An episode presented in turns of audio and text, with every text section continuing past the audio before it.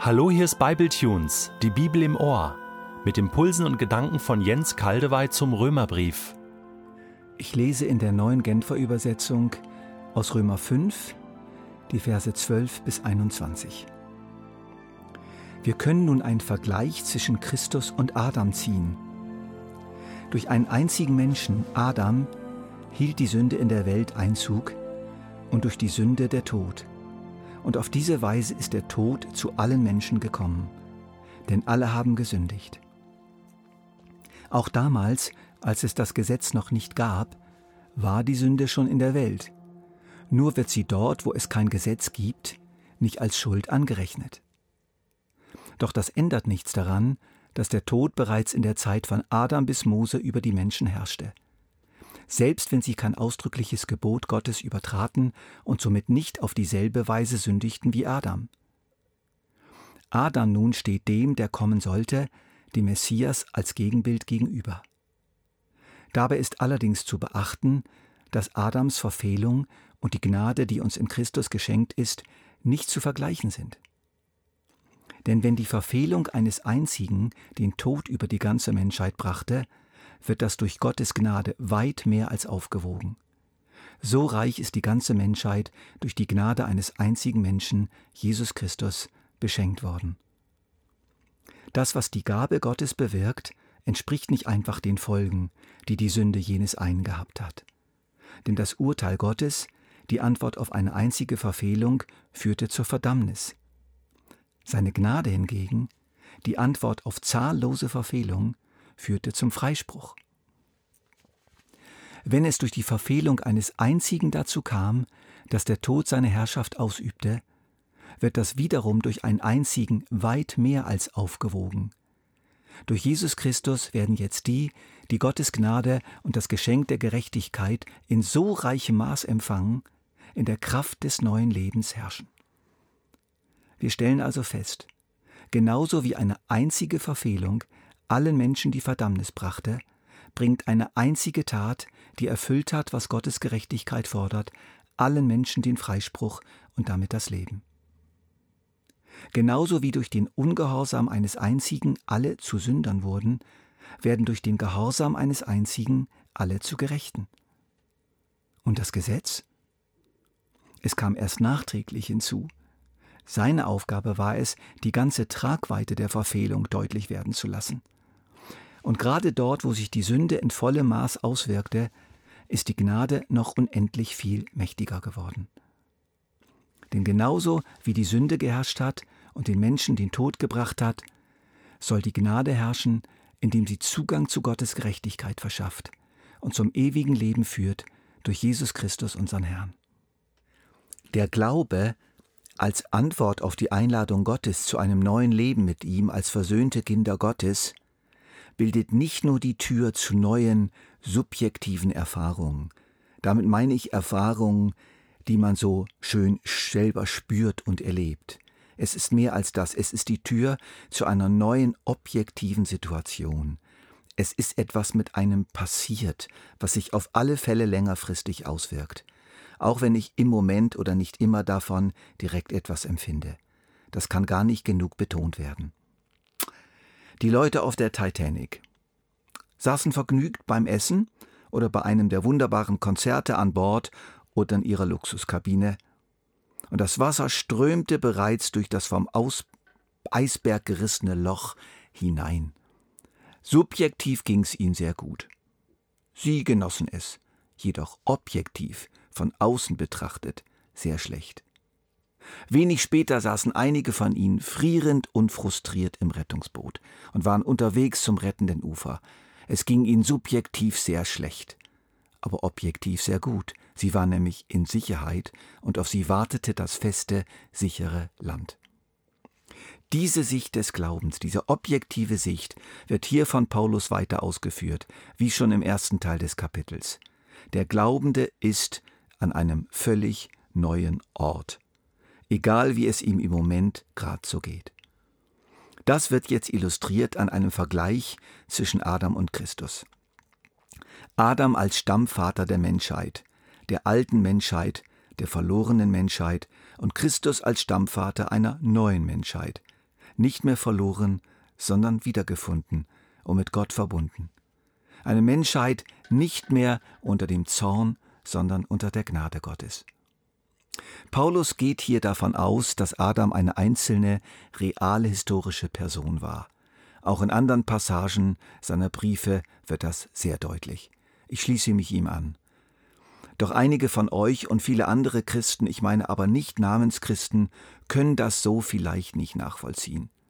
Zu gewichtig scheinen die Ergebnisse der naturwissenschaftlichen, geophysikalischen und historischen Forschung, auch wenn sie deshalb noch lange nicht an eine durch Zufall gesteuerte Evolution glauben. Auch für sie ist der Mensch ganz klar ein Geschöpf Gottes, individuell geschaffen von Gott. Jedoch ist für sie die Geschichte von Adam und Eva kein historischer Bericht, sondern eine hochreflektierte Gleichniserzählung, eine bildhafte Rede, hinter der aber eine Wirklichkeit steht. Ich habe Verständnis für ihre Sichtweise. Ihnen möchte ich mit einem Vorschlag entgegenkommen. Betrachtet Adam in diesem Text als ein Symbol für den Menschen. Adam ist der Mensch. Dann ginge es in diesem Text um die alte Menschheit ohne Gott, zu der zunächst alle Menschen gehören, und um den neuen Menschen Christus, an den alle Glaubenden angeschlossen werden. Eine weitere Schwierigkeit liegt im folgenden Abschnitt. Durch einen einzigen Menschen, Adam, hielt die Sünde in der Welt Einzug und durch die Sünde der Tod. Und auf diese Weise ist der Tod zu allen Menschen gekommen, denn alle haben gesündigt. Auch damals, als es das Gesetz noch nicht gab, war die Sünde schon in der Welt. Nur wird sie dort, wo es kein Gesetz gibt, nicht als Schuld angerechnet. Doch das ändert nichts daran, dass der Tod bereits in der Zeit von Adam bis Mose über die Menschen herrschte. Selbst wenn sie kein ausdrückliches Gebot Gottes übertraten und somit nicht auf dieselbe Weise sündigten wie Adam. Paulus stellt hier Sünde, Tod und Gesetz in einen bestimmten Zusammenhang, der bis heute diskutiert wird in der Bibelauslegung. Ich bin zu folgender Sicht gekommen. Das Unheil der Menschheit begann mit der Sünde. Und zwar Sünde als innere Loslösung von Gott, als Misstrauen gegen Gott. Diese Sünde zog den Tod nach sich. Gleichsam als Abtrennung von Gott, als Lebensquelle. Wir können das vergleichen mit einem Baum, der dem Boden, in den er gewurzelt ist, nicht mehr traut und sich selbst entwurzelt. Ich suche mir einen neuen Boden. Die Blätter sind immer noch grün, aber der Sterbeprozess hat begonnen. Genau das wiederholt sich endlos in der Geschichte der Menschheit. Alle machen das früher oder später genauso. Paulus schildert eine Erfahrung, die so alt ist wie die Menschheit. Es hilft nicht, da noch so einen Begriff wie die Erbsünde einzuführen, als wenn man diese Sünde irgendwie genetisch von Adam geerbt hätte. Ich möchte es einfach so sagen. Wir alle machen es genauso wie Adam als wenn wir es geerbt hätten. Und nun kommt das Gesetz dazu. Das Gesetz verschärft die Situation. Die persönliche strafwürdige Schuld als Gesetzesübertreter tritt hinzu, wenn ein Gesetz Gottes da ist, das den Willen Gottes formuliert und veröffentlicht. Lass uns einmal zwei Länder betrachten, in denen bei beiden der Drogenkonsum verbreitet ist, zum Beispiel der von Heroin. Wir wissen, Heroin ist nicht gut. Einfach nicht. Es ist lebenszerstörend. Es tut zwar kurzfristig gut, richtet aber langfristig massiven körperlichen und psychischen Schaden an. Es macht süchtig und führt zum vorzeitigen Tod, genau wie die Sünde. Die einen Ersatz für Gott sucht, sich unabhängig von Gott erklärt und das tut, was ihr vermeintlich gut scheint, und es fühlt sich auch zunächst echt gut an. Doch zwischen diesen beiden Ländern besteht ein Unterschied. Im einen sind von der Regierung Gesetze formuliert und erlassen, die Drogenkonsum verbieten und unter Strafe stellen. Wer hier also Heroin konsumiert, weiß genau, was er tut, er übertritt ein Gesetz. Er schadet sich selbst sowieso, unabhängig vom Gesetz, doch zusätzlich wird er noch vom Gesetz bestraft. Sein schädlicher Konsum ist dann auch noch ein Vergehen gegen ein offizielles Gesetz. Dieses Gesetz leistet einen Beitrag dazu, dass ein ungutes Verhalten schärfer und klarer als solches gesehen wird. Es kann das Unrechtsbewusstsein in einer Gesellschaft fördern, birgt aber auch die Gefahr von Heimlichkeit und Heuchelei bei den Übertretern. Ich zitiere Vers 20 aus unserem aus den nächsten Versen und das Gesetz es kam erst nachträglich hinzu. Seine Aufgabe war es, die ganze Tragweite der Verfehlung deutlich werden zu lassen. Im anderen Land ist der Heroinkonsum nicht strafbar, aber die Wirkung ist die gleiche. Es zerstört, es ist tödlich. So meint es Paulus hier im Blick auf Sünde und Tod. Alle sündigen und töten sich dadurch in Raten selber. Alle sind süchtig und konsumieren mehr oder weniger, auch wenn sie kein formuliertes Gesetz übertreten wie es die Juden tun oder auch die Europäer, die ja noch geprägt sind von einer biblischen Ethik. Noch. Wir gehen wieder hinein in den Vergleich, den Paulus anstellt zwischen Adam und Christus. Sein Hauptvergleichspunkt ist dabei der Tod, seine Allgegenwart und seine Unentrinnbarkeit. Dabei versteht er eben Tod als etwas ganzheitliches, umfassendes. Tod meint hier einerseits den Tod des inneren geistlichen Lebens des Menschen. Also die Fähigkeit zu einer echten, vertrauensvollen und liebenden Gottesbeziehung geht verloren. Aber auch der Tod des leiblichen Menschen ist gemeint. Er ist sterblich geworden, er trägt den Tod schon in sich vom Moment seiner Geburt an und wird früher oder später sterben. Adam und seine Nachkommen stehen für die dem Tod unterworfenen Menschen. Christus und seine Leute stehen für die neu ans Leben angeschlossenen Menschen.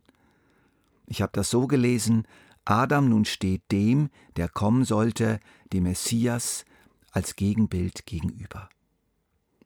Technisch in Anlehnung an die Sprache der Informatik und industrieller Fertigung könnte man sagen Mensch 1,0, Mensch 2,0, der Mensch Version 1, der Mensch Version 2.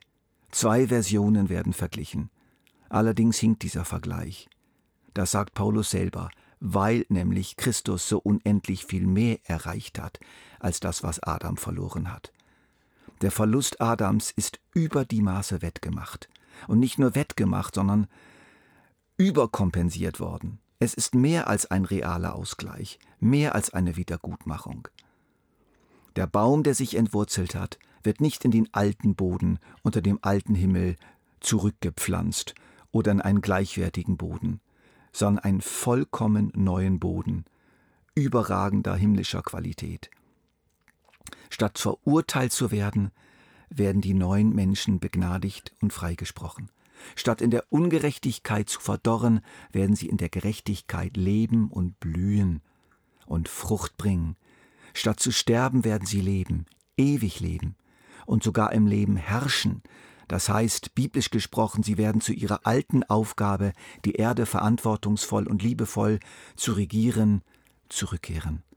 Aber es wird eine Erde unvergleichlich viel größere Herrlichkeit sein. Also Jesus, dieser eine Mensch, hat durch seinen Gehorsam unendlich viel mehr gewonnen und erreicht für die Menschen, als Adam verloren und kaputt gemacht hat. Jesus hat alles wieder gut gemacht und noch viel besser. Das heißt, wir, als hier und heute an Jesus glaubende Menschen, müssen uns darüber klar sein, völlig unabhängig von unserem Tagesbefinden, wo wir uns befinden, nicht wie wir uns gerade fühlen, wo wir angeschlossen sind, zu wem wir gehören und von wem wir leben und erben und empfangen von Jesus Christus.